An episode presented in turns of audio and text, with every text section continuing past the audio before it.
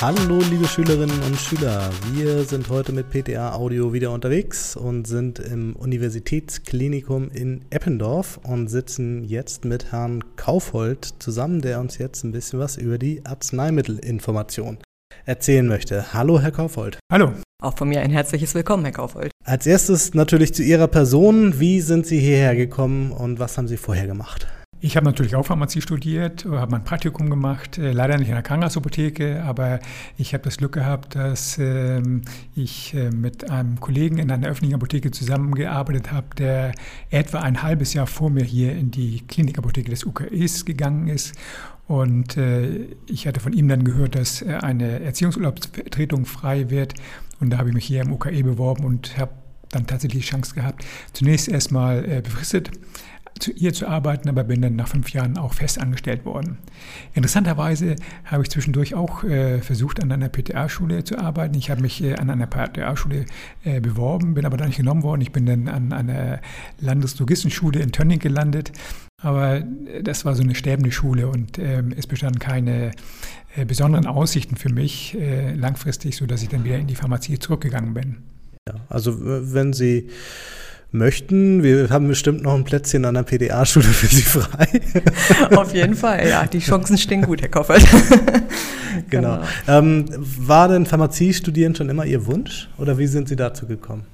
Also ähm, ich bin von der Schule her eher naturwissenschaftlich orientiert. Ich habe äh, Biologie und Chemie Leistungskurs gehabt und ähm, Chemie, äh, Pharmazie bot die Chance, im Anschluss an das Studium tatsächlich einen Job zu bekommen. Das war für mich wichtig, weil ich von Haus aus nicht so einen starken finanziellen Hintergrund habe. Und ähm, deswegen habe ich mich für die Pharmazie entschieden. Ich wollte mal Gartenbau studieren, aber das ist auch nicht so toll, äh, wenn Sie sehen, dass die Steingärten, die es heute so gibt, äh, die dann gestaltet werden müssen für die Gartenbaubetriebe, dann wäre das auch nichts für mich gewesen. Insofern bin ich ganz froh, dass ich mich für die Pharmazie entschieden habe. Prima. Das heißt, Ihre Zeit in der öffentlichen Apotheke war dann aber auch recht kurz, ne? Das stimmt, ja genau. Ich bin etwa von äh, fünf Monaten 1990 in der öffentlichen Apotheke gewesen und dann äh, etwa anderthalb Jahre nochmal in einer öffentlichen Apotheke in Hamburg-Bergedorf gewesen, auch in Bergedorf, ja genau, in der Krankenhausapotheke dort und habe dann dort meinen Kollegen kennengelernt, der dann hierher gegangen ist und äh, er hat mich sozusagen nachgezogen. Ja, dann nahmen die Dinge ihren Lauf dann, ne? genau. Ja, wunderbar. So, dann schauen wir mal auf das, was Sie hier machen. Hier sind Sie zuständig für die Arzneimittelinformation. Können Sie uns vielleicht kurz schildern, was man dort macht? genau. Äh, ich bin eigentlich von Anfang an, äh, seit 1992, für den Bereich Arzneimittelinformation verantwortlich und äh, beantworte alle Anfragen im Zusammenhang mit dem Arzneimittel, die auftauchen. Also zum Beispiel die Frage nach Nebenwirkungen, die Frage nach der Applikation von Arzneimitteln. Gibt es Wechselwirkungen zwischen verschiedenen Arzneimitteln? Und was einen großen Anteil im Moment ausmacht, sind die Anfragen zu Lieferengpässen, Ersatzprodukte für Präparate, die nicht geliefert werden können und dergleichen. Und da ich in der Apotheke hier auch häufig Vertretungen in der Herstellung beispielsweise gemacht habe, ähm, gibt es auch viele Anfragen zu äh, Herstellung von Arzneimitteln. Äh, wie ähm, stelle ich neue Rezepturen her? Äh, kann ich das überhaupt so herstellen? Sind sie auch medizinisch plausibel? Das kommt auch alles auf meinen Tisch. Hm. Und von wem kommen denn die Anfragen? Genau, also die Anfragen kommen äh, eigentlich von allen Gruppen, die hier im UKE arbeiten. Das sind die natürlich die Pflegekräfte, das sind die Ärztinnen und Ärzte. Äh, das sind aber auch die Kolleginnen und Kollegen hier in der Apotheke, also zum Beispiel, wenn es um Herstellung geht, wenn die selbst keine Zeit haben, das äh, zu beantworten, oder auch die Journalist-Kollegen, die natürlich selbst äh, Arzneimittelinfo machen, auf den Stationen beispielsweise. Aber es gibt eben halt doch äh, etwas ähm, komplexere Fragen, die ein bisschen mehr Zeitaufwand erfordern. Und äh, das mache ich dann auch, beziehungsweise meine Kollegin. Ich habe jetzt Verstärkung bekommen in der AM-Info. Und äh, so, dass die Kollegen und Kolleginnen im Jundus-Dienst sozusagen einen Background haben oder ein Backup haben, äh, sodass sie äh, nicht zu sehr hetzen müssen und äh, Anfragen dann auch wirklich äh, zufriedenstellend für die Ärztinnen und Ärzte beantwortet werden können. Darüber hinaus äh, gibt es natürlich noch eine Menge Labore, äh, Forschungslabore im UKE und äh, da gibt es auch viele Anfragen, zum Beispiel, wie man äh, Lösungen ansetzt wie man ähm, Versuchstieren bestimmte Arzneimittel äh, verabreicht, wie man, ob man das suspendieren kann, ob man es lösen kann, äh, solche Geschichten. Wenn ich jetzt in der öffentlichen Apotheke bin, dann schaue ich ja solche Sachen einfach in der Abda-Datenbank nach. Ich würde mir vorstellen, dass Ihre Arbeit sich davon noch ein bisschen unterscheidet. Genau. Also wir haben für diesen Zweck natürlich das Glück, dass wir in einer Uniklinik arbeiten und es gibt natürlich die ärztliche Zentralbibliothek oder die Unibibliothek, die für das gesamte UKE schon mal eine ganze Menge Literatur zur Verfügung stellt. Wir haben eine Datenbank, die auch in anderen Krankenhausapotheken bekannt ist, das ist up-to-date äh, zum Teil mit den Arzneimitteldatenbanken von Lexicomp die dort integriert sind. Äh, das ist schon mal ein Vorteil, dass wir darauf zugreifen können, dass wir auf viele Volltexte von Fachzeitschriften zugreifen können, die die Ärztliche Zentralbibliothek für uns abonniert. Das ist schon sehr toll. Und darüber hinaus haben wir noch einige weitere Werke inzwischen hauptsächlich online abonniert, also zum Beispiel Medicine Complete, die uns, ähm, diese Datenbank bietet uns einige Standardwerke wie den Stocklist Drug Interactions oder den Trissel Handbook on Injectable Drugs. Das leisten wir uns, damit wir eben auch fundierte Antwort äh, geben können. Und die Fragen, würde ich mir vorstellen, sind sehr viel spezieller als in der, in der öffentlichen Apotheke? Äh, das kommt vor, ja, genau. Also wir sind zum Beispiel auch als Arzneimittelinformationszentrum der Apothekerkammer Hamburg. Wenn also öffentliche Apotheke äh, keine Zeit haben, äh, speziellere Anfragen zu beantworten oder auch die Quellen nicht haben, um spezielle Anfragen zu beantworten, so besteht die Chance bei uns äh, über ein äh, Frageformular ähm, uns zu kontaktieren und wir würden dann diese Anfrage bearbeiten, äh, so gut wir es können natürlich. Äh, und äh, es steht von der Kammer her ein gewisser Betrag zur Verfügung, damit es bezahlt werden kann, weil wir es natürlich auch nicht umsonst machen können. Äh, aber das wäre eine gute Möglichkeit für öffentliche Apotheke dann auch nochmal auch etwas schwierige Fragen beantworten, ihren Kunden und ihren Ärztinnen und Ärzten, mit denen sie zu tun haben, beantworten zu können. Und dieses Fragenformular läuft über die Kammer dann, ne? oder genau, genau. stellt man nicht mhm. direkt bei Ihnen dann? Genau. Ne? Mhm. genau. Und äh, machen Sie das ganz alleine?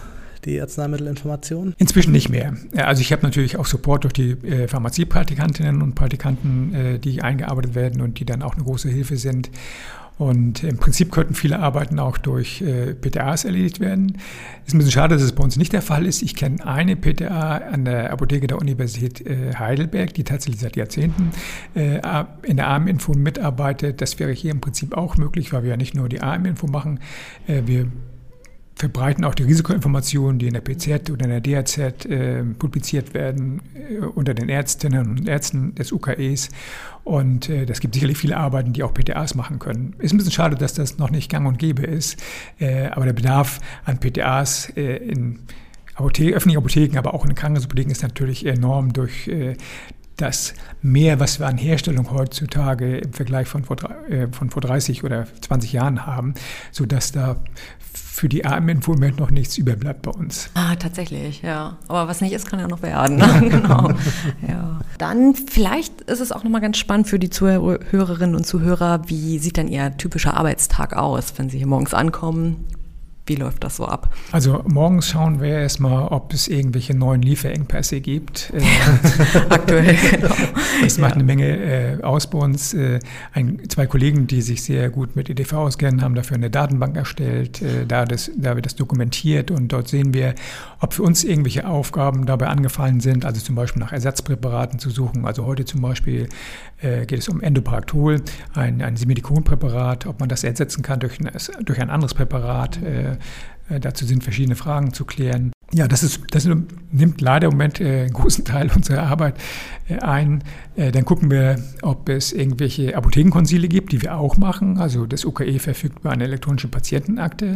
Und es ist so, dass Ärzte und Ärztinnen ebenso wie sie ähm, in anderen Fachbereichen, in der Neurologie, in der Hautklinik beispielsweise Konsile stellen können, können sie das ebenso sehr in der Apotheke.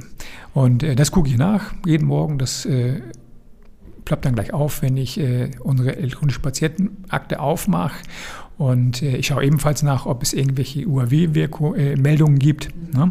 weil wir eben ein äh, UAW-Meldeformular, so wie es auf den äh, Seiten der AMK oder der äh, Zulassungsbehörden angeboten wird. So wird es eben auch bei uns in der elektronischen Patientenakte etwas abgewandelt äh, angeboten. Guck nach, ob da irgendwas anliegt. Das würde ich dann bearbeiten. Äh, ich schaue, ob das beispielsweise noch vervollständigt werden muss, damit es eben möglichst wenig Rückfragen gibt. Dann warten wir äh, Anfragen ab äh, aus der Ärzteschaft, äh, von den Kollegen und Kolleginnen, solche Geschichten beispielsweise. Ich hatte heute zum Beispiel auch eine Frage zur ähm, Arzneimitteltherapie in der Schwangerschaft äh, aus der Psychiatrie. Dann also ähm, eine Anfrage zur Gabe von äh, Ibuprofen in der Stillzeit beispielsweise. Das war ganz interessant. Und die Anfragen kommen immer zu Ihnen und Sie gehen nicht los und schulen jetzt Ärzte in bestimmten Fragen oder gibt es das auch? Ja, früher war ich mehr unterwegs, dass wir bestimmte Schulungen äh, durchgeführt haben, äh, auch vor Pflegekräften. Äh, es gibt zum Beispiel in den Krankenhäusern die Programme zur Delegation ärztlicher Tätigkeiten an die Pflegekräfte. Das betrifft hauptsächlich die IV-Applikation äh, von Medikamenten. Eigentlich ist das ja eine ärztliche äh, Aufgabe, weil das ja mit also eine, eine Verletzung der äh, körperlichen Integrität ist. Ähm, und da gibt es Programme, rechtliche Dinge einzuhalten. Es muss aber auch genau festgelegt werden, welche Arzneimittel von den Pflegekräften tatsächlich IV gegeben werden können. Und wir äh, helfen bei der Erstellung dieser Listen mit und machen dann auch die Schulungen, die dann gesetzlich für diese Delegation der ärztlichen Tätigkeit vorgeschrieben sind. Das mache ich zum Beispiel. Und ähm, wir haben auch äh, Schulungen gemacht, hauptsächlich vor Pflegekräften in unseren äh, Häusern, die wir ebenfalls versorgen, im AKK, da gab es regelmäßige Schulungen der Apotheke. Während der Pandemie ist eingeschlafen, aber das war immer sehr hilfreich für die Pflegekräfte, aber auch für uns, weil wir direkten Kontakt hatten mit den Pflegekräften. Also ich mache Schulungen hauptsächlich äh, vor den Pflegekräften.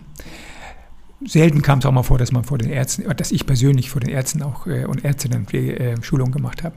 Aber es hört sich so danach an, als ob hier kein Tag gleich ist, ne? Also die Anfragen sind wahrscheinlich täglich ja, anders. Ja, das ist tatsächlich so und das macht es auch so spannend und, und äh, so, ähm, ja, wie soll ich sagen, Spaß bringt das Ganze, weil äh, man jeden Tag oder fast jeden Tag was Neues dazulernt und ähm, das hat man, glaube ich, so in anderen Bereichen nicht. Wenn ich jeden Tag in der Herstellung sitzen würde, beispielsweise, oder wenn ich andere Berufe hätte, dann wäre es sicherlich so. Also das ist schon ein großes Privileg, äh, in der Arminfo zu arbeiten und äh, aus allen Bereichen der Medizin, Pharmazie äh, Fragen zu bekommen. Und äh, da ist es sicherlich auch so, dass man das Glück hat, in einem großen Schwerpunktkrankenhaus zu arbeiten, in dem alle möglichen Arten von Erkrankungen behandelt werden und äh, allein das macht es schon interessant, äh, dann da sozusagen seinen Teil mit beitragen zu können, dass es Patienten besser geht, dass man äh, Leiden lindern kann und äh, ja, wenn es gut geht, sogar äh, heilen kann. Und gibt es manchmal auch so ganz brisante Anfragen, die unheimlich schnell beantwortet werden müssen? Oder haben Sie ja. in der Regel ein bisschen Zeit dafür? Na, das gibt es auch. Also äh, das ist so, dass die Ärzte und Ärztinnen manchmal die Eigenschaft haben, Anfragen sehr schnell beantwortet. Ähm, bekommen zu haben. Und ähm, also der Patient liegt auf dem OP-Tisch und äh, sie haben was vergessen. es kann nicht geliefert werden und fragen dann erst nach, ob äh, es ein Ersatzpräparat gibt oder ob man das sofort liefern kann. Äh, das kommt leider immer Oha, häufig ja. vor und äh, es ist natürlich nicht immer äh, zu lösen, das Problem. Ähm, oft geht's gut, äh, aber manchmal eben auch nicht. Und äh, die meisten Anfragen haben aber tatsächlich etwas mehr Zeit. Also ähm, das muss man auch klar machen, dass man äh, nicht alle Sachen aus dem Stegreif beantworten kann. Hauptsächlich die Sachen, die natürlich äh, etwas umfangreiche Recherche erfordern. Aber natürlich werden wir auch in der Armenfo jeden Tag nachgefragt, ist das und das Präparat da, kann ich das und das Präparat da und dafür einsetzen. Mhm. Und äh, viele Fragen sind eigentlich äh, Routine oder kommen immer wieder vor. Es gibt äh, FAQs, da gibt es auch Datenbanken, beispielsweise Britannien, ähm, die solche FAQs wunderbar aufbereitet haben. Davon profitieren wir auch und wir erstellen natürlich auch selbst unsere eigenen FAQ-Datenbanken, sodass wir eben schnell äh, auf entsprechende Antworten zurückgreifen können.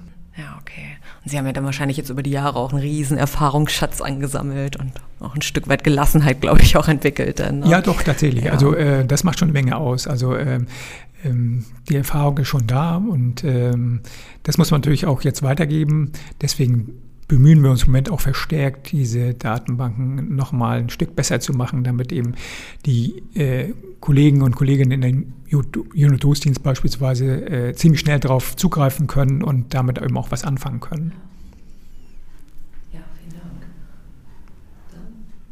Ja, dann äh, fragen wir Sie, äh, kommen wir so langsam zum Ende des Gesprächs und fragen Sie doch an der Stelle gerne nochmal nach Ihrem persönlichen Highlight aus Ihrer Berufserfahrung. Ja, da gab es eine Anfrage äh, aus der Gynäkologie, äh, die äh, aus Sicht äh, eines Apothekers oder einer Apothekerin praktisch alles enthielt, was uns als Apothekerin oder Apotheker ausmacht. Und zwar sollte äh, aus einem Virostatikum, das eigentlich sonst nur EV angewendet wird, äh, ein Gel hergestellt äh, werden, das dazu benutzt äh, werden sollte, Präkanzerosen an der Schleimhaut zu bekämpfen. Was, was ist das, Präkanzerosen? Äh, das sind also Vorstufen von Krebs äh, an der Schleimhaut, zum Beispiel an der Mundschleimhaut, an der Analschleimhaut, an der Vaginalschleimhaut.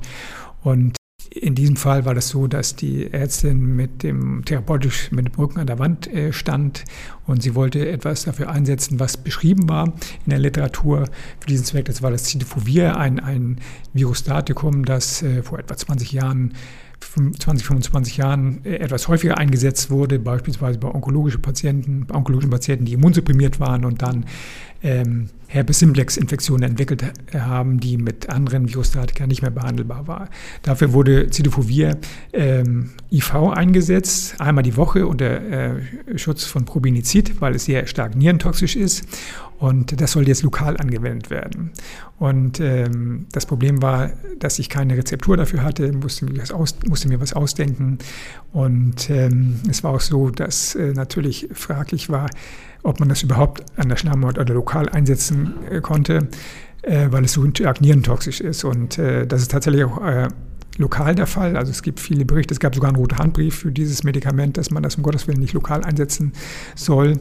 Äh, es gab aber eine Arbeitsgruppe, die eben auch nach Erscheinen dieses roten Handbriefes äh, nach wie vor äh, sozusagen mit Cidofovir als lokale Anwendung bei solchen Präkanzerosen gearbeitet hat. Und es gab in der Folge auch immer wieder bis heute Arbeiten, die eben die sichere Handhabung beschrieben haben, aber die haben natürlich auch wesentlich weniger genommen als die ähm, Fälle, in denen diese Nebenwirkungen, die Nierennebenwirkungen beobachtet wurden, also bis hin zur irreversiblen Dialyse. Äh, da hat man wirklich äh, ja, nach dem Motto viel hilft viel gearbeitet und äh, hat das wirklich äh, total überdosiert und äh, das darf man eben nicht und man kann tatsächlich solchen Patientinnen und Patienten äh, helfen, indem man es eben entsprechend sparsam und vorsichtig einsetzt. Das ist möglich und äh, wie gesagt, da war alles drin, was uns ausmacht. Es hat also äh, hat ein bisschen gedauert, war eine zeitaufwendige Recherche, aber das war natürlich auch sehr befriedigend, weil eben alles dabei war, was wir so lernen. Und wenn Sie jetzt nochmal zurückblicken, gab es bestimmt auch etwas Kurioses, was Sie vielleicht zum Schmunzeln gebracht hat oder was besonders aufregend war. Haben Sie da auch nochmal eine Geschichte für uns? Ja, da gab es einiges. Äh, also einen Fall, äh, den ich mal hatte, äh, ein, ein Pfleger wollte auf den Kilimanjaro, hat also tatsächlich kurzfristig gebucht. gebucht. Aber wie nennen sich diese Buchungen? Also diese kurz Last-Minute. Last-Minute-Buchungen, genau, auf den Kilimanjaro, ja auch immerhin über 6000 Meter hoch und fragte dann jetzt, ob er nicht medikamentös irgendwas gegen die Höhenkrankheit machen kann. Da gibt es auch tatsächlich Medikamente, also zumindest ein Medikament, das Acetazolamid, was äh, vorbeugend eingesetzt wird bei Höhenkrankheit. Allerdings äh, nützt es nichts, wenn man nicht vorher sich äh, entsprechend trainiert hat oder entsprechend langsam an die Höhe gewöhnt. Deswegen war es keine gute Idee, einfach äh, eine, ein, einen Kurztrip auf den Kilimanjaro zu buchen und zu hoffen, dass eben, wenn man Acetazolamid einnimmt, ähm, die Höhenkrankheit ausbleibt. Das heißt, er musste dann wieder stornieren, was dann wahrscheinlich nicht mehr ging, ne? Ich weiß nicht, was er gemacht hat, ob er tatsächlich storniert hat, wahrscheinlich nicht, aber ich habe ihm dringend davon abgeraten. Ja, okay. ja, das ist wirklich. Oh, der tut mir ein bisschen leid jetzt. Oh. Vielleicht ist er ja trotzdem geflogen und ging dann bloß nicht hoch, ne? Genau. Ja, vielen Dank. Ähm, was würden Sie dann das, äh, unseren Schülerinnen und Schülern noch mit auf den Weg geben, die jetzt äh, in den Prüfungen sind oder am Anfang ihrer beruflichen Karriere stehen? Also ich würde auf jeden Fall empfehlen, wie ich auch angehenden Apothekerinnen und Apothekerinnen empfehle, äh, empfehle, dass sie sich umgucken, sozusagen, dass sie sich nicht auf einen Bereich äh, festlegen, in dem sie arbeiten wollen, sondern dass sie sich umgucken. Es ist nicht nur die öffentliche Apotheke, es gibt viele Bereiche, in denen PTAs äh, arbeiten können. Das sind die Labore äh, in der pharmazeutischen Industrie beispielsweise, das sind die Krankenhausapotheken, die einen großen Bedarf an PTAs haben. Und äh, das sind sicherlich auch noch andere Bereiche, in denen PTAs eine Rolle spielen. Sie haben heute Morgen gehört über Studienzubereitungen. Da gibt es äh, sicherlich äh, ähm, eine Menge Möglichkeiten zu arbeiten. Also ähm, ich bin der Auffassung, dass es also keine Schwierigkeiten gibt, äh, einen Job zu finden als PTA und auch als Apothekerin oder Apotheker nicht. Ganz herzlichen Dank für das Gespräch, Herr Kaufhold. Wir bedanken uns ganz, ganz herzlich. Wir, das sind Herr Wulf. Und ich. Ein herzliches Dankeschön an Sie, Herr Kaufhold. Ja, ich auch.